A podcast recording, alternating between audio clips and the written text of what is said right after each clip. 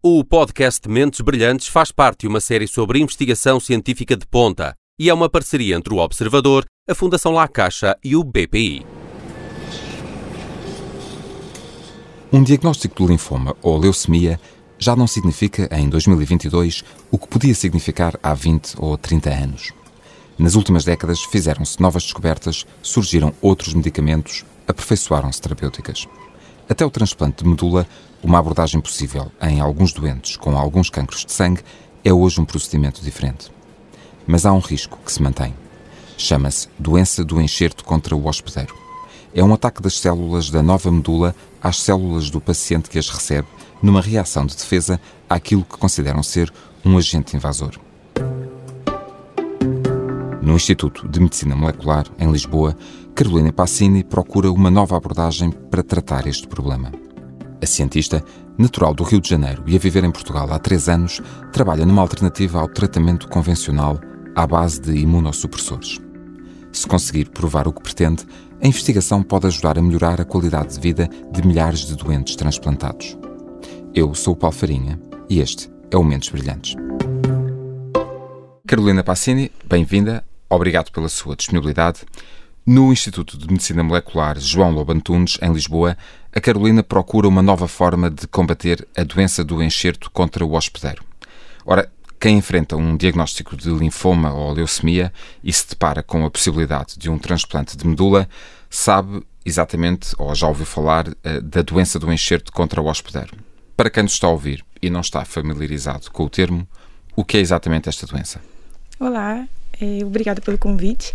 Uh, sim, a doença do enxerto contra o hospedeiro, ela é uma complicação dos transplantes de medula óssea. Ela acontece entre 30% até 70% dos pacientes. E nada mais é do que uma inflamação generalizada que vai acometer diversos órgãos e ocorre justamente porque o enxerto, que é o, o, o transplante em si, ele rejeita o corpo em que ele se encontra, ele reconhece que é um corpo diferente. E os meios para evitar que isso aconteça é tentar procurar um doador que seja o mais compatível possível com aquele paciente. Por isso é que muitas vezes um, um familiar, um irmão ou irmã Sim. são uh, preferenciais. Sim, é mais fácil achar essa compatibilidade dentro da família, mas principalmente entre irmãos. Mesmo assim, a chance teórica é de 25% apenas. E fora isso, depois tem os bancos dos doadores de medula, só que mesmo assim é difícil chegar aos 100%. Entretanto, quando se chega aos 100%, a doença ainda assim pode ocorrer, porque existem algumas diferenças entre os sistemas imunológicos das pessoas que não são facilmente detectáveis. Quer então dizer que não é o corpo a rejeitar aquelas células novas, são as células a reagir ao organismo que as recebe. Exatamente. São a medula óssea é nada mais é que células tronco, ou seja, células precursoras de, no caso das células do sangue. E aí essa pessoa que tem leucemia, ela precisa de novas células do sangue. Por isso ela passa por um tratamento para deletar as que ela tem, pois são tumorais e também pessoas que têm deficiências no sangue, pronto. E o doador, então, ele vai doar células bebês, células progenitoras dessas células sanguíneas, que incluem tanto as células vermelhas quanto as células brancas, que são aquelas do sistema imunológico. Estamos a falar de glóbulos vermelhos, Isso. glóbulos brancos. Um, e o que acontece exatamente durante a doença? Que processo eh, é, é desencadeado eh, na doença do enxerto contra o hospedeiro de forma a que nós, eh, a que nós percebamos? E para um, um, um público e para eu próprio, que não sou profissional de saúde, não sou investigador, como é que, se eu lhe pedisse para, para me explicar exatamente o que ocorre na doença do enxerto com, contra o hospedeiro, como é que conseguimos perceber? Então, o que ocorre é que as células os glóbulos brancos que são transferidos nessa, nesse transplante, eles incluem células do sistema imunológico que são capazes de atacar e reagir contra os alvos. Num, portanto, num, num processo de, de defesa natural Sim. dessas células. E isso é desejável. Então, o transplante não é só para recompor as células daquela pessoa, as células do sangue, mas também para que essas células do sistema imunológico, no caso são os linfócitos T, eles sejam capazes de eliminar aqueles resquícios de células tumorais. O que acontece é que eles também vão reconhecer, parte deles, o tecido saudável do paciente. Então, quando essas células T que foram transplantadas reconhece o tecido como algo estranho, essas células do paciente que são saudáveis como algo ruim, ele vai, essas células então vão reagir e vão desencadear uma inflamação. Então acho que nada mais é que um processo inflamatório exacerbado e que acontece em diferentes órgãos. Por isso a pessoa fica, por exemplo, com a pele cheia de lesões, tem problemas no pulmão para respirar, ela pode ter os olhos secos, com coceiras, levar a cegueira. Então afeta realmente diferentes partes do corpo. E o que estão então eh, a desenvolver no, eh, no Laboratório de Investigação em Hematologia e Imunologia da Transplantação, ao qual a Carolina está eh, ligada, é uma forma alternativa de combater esta doença do enxerto contra o hospedeiro. Já lhe vou perguntar qual é a forma convencional que habitualmente se aplica, ou aquela que é uh, habitualmente utilizada. Uh, o que lhe pergunto é que forma alternativa uh, é esta e porque é que é, uh, de certa forma, uh, inovadora e que vantagens pode trazer para o doente? Sim. O tratamento convencional ele é com medicamentos imunossupressores, então são corticoides, são medicamentos que têm muitos efeitos colaterais e eles funcionam desligando o sistema imunológico de uma forma completa, generalizada. E não apenas no caso das, da, da, da, dos linfócitos T que causam a, a doença.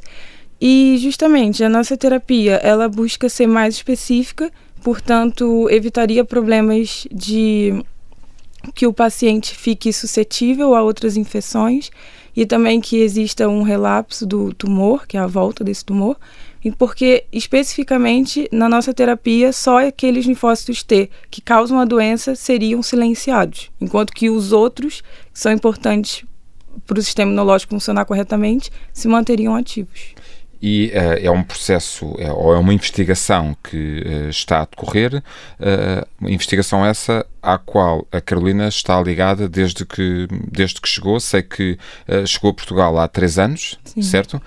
Um, há estimativa de quando, de quando poderá haver resultados desta investigação?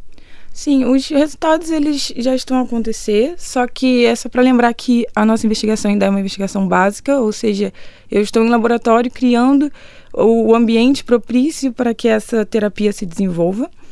E a diferença justamente não é uma terapia de medicamentos, é uma terapia celular. Então a gente precisa testar in vitro, que é em laboratório, como que essas células se comportam e como que ela, nós poderíamos usá-las para tratar realmente um paciente.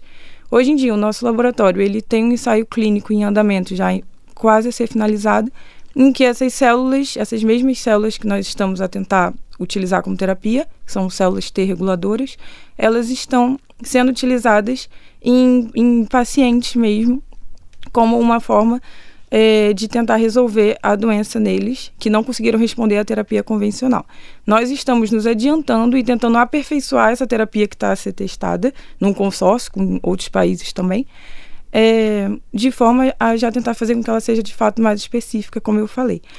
O projeto em si, ele teve alguns atrasos por causa da pandemia, infelizmente. É um projeto extremamente experimental. Eu preciso estar no laboratório e trabalhar com voluntários que doem sangue.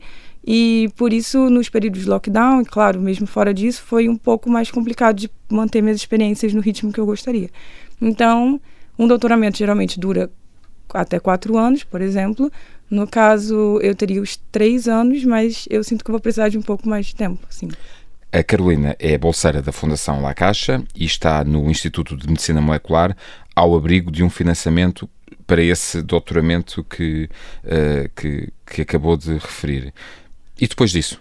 E depois deste doutoramento eh, concluído, uh, a hematologia é uma tornou-se entretanto uma área de paixão que quer que quer eh, seguir? Sim, eu acho que na verdade meu foco sempre foi a imunologia no meu currículo e eu penso sim continuar meus minha minha pesquisa científica com é, bolsas de pós-doutoramento, onde eu possa continuar a fazer investigação nessa área de imunologia. Eu acho que é sempre um, muito satisfatório saber que eu consigo utilizar meus conhecimentos para poder trabalhar em algo que vai ajudar diretamente as pessoas no futuro. Voltando a, a, ao seu foco, ao foco da sua investigação da doença do enxerto contra o hospedeiro e para que as pessoas que nos estão a ouvir um, consigam perceber um, um pouco melhor, uh, temos noção de quantos de, do número de transplantes que, que habitualmente é feito, em quantos pode ocorrer a doença do enxerto contra o hospedeiro? Sim, é, existem dois tipos, a doença do enxerto contra o hospedeiro aguda e depois uma crônica, uma forma crônica da doença. É, nosso laboratório é focado em tratar a crônica e nessa pode-se dizer que 30 a 70% das pessoas transplantadas vão desenvolver essa complicação. Varia muito com o grau de compatibilidade que foi feito o transplante. O, na, na sua pior forma uh, e numa evolução uh, muito negativa, um, a doença do enxerto contra o hospedeiro pode comprometer seriamente a, a, qualidade de vida do doente, mas pode levar à morte do doente? Sim, eu acho que é, em torno de 10% dos casos a doença do enxerto contra o hospedeiro leva à morte, sim. Então, se tudo correr bem com esta investigação e uh, ultrapassada a fase dos ensaios clínicos, e sabemos que os ensaios clínicos são um processo que pode ser particularmente moroso, uh, estamos em 2022. Uh, se tudo correr bem, e, e admitindo as coisas na, na melhor das hipóteses, em quanto tempo poderíamos ter uma terapia aprovada para, para, esta, para esta vossa investigação? Se tudo corresse pelo melhor. Pois, mesmo que tudo corresse pelo melhor, o que é difícil, é, é muito difícil estimar em quanto tempo nós conseguiríamos ter a terapia, mas eu acho que todo o esforço, nesse, é, todo o esforço para chegar a essa terapia é relevante porque a ciência é isso, é, é uma construção de blocos de conhecimento. Então, aos poucos, novas informações vão sendo adquiridas, novos testes vão sendo feitos, depois esses testes são confirmados por outros grupos. E de fato é algo que eu não consigo estimar. Claro, e, é um pouco isso também que é a ciência fundamental, que é criar as bases para uh, outros cientistas noutros laboratórios Sim, eh, do mundo eventualmente poderem pegar nisto e, e, e, acrescentar ao trabalho extraordinário que vocês estão a fazer. Sim, esse projeto, por exemplo, ele é bastante difícil de ser executado, mas era um trabalho que tinha que ser feito para que nós avançássemos nessa, nessa literatura, nessa, nessa, na chance de ter um tratamento no futuro. Carolina Passini, muito obrigado pela sua disponibilidade e uh, muito sucesso para a continuação da sua investigação. Muito obrigada. Entre quase mil candidaturas, Carolina Passini foi uma das 65 selecionadas, e apenas três em Portugal, para financiamento pela Fundação La Caixa, ao abrigo da edição de 2019 do Programa de Bolsas de Doutoramento. Feitas as contas, os 115 mil euros que recebeu podem fazer a diferença na carreira da investigadora, mas, sobretudo, na vida de milhões de pessoas. Eu sou o Paulo Farinha e este foi o Mentes Brilhantes. O podcast Mentes Brilhantes faz parte de uma série sobre investigação científica de ponta e é uma parceria entre o Observador, a Fundação La Caixa e o BPI.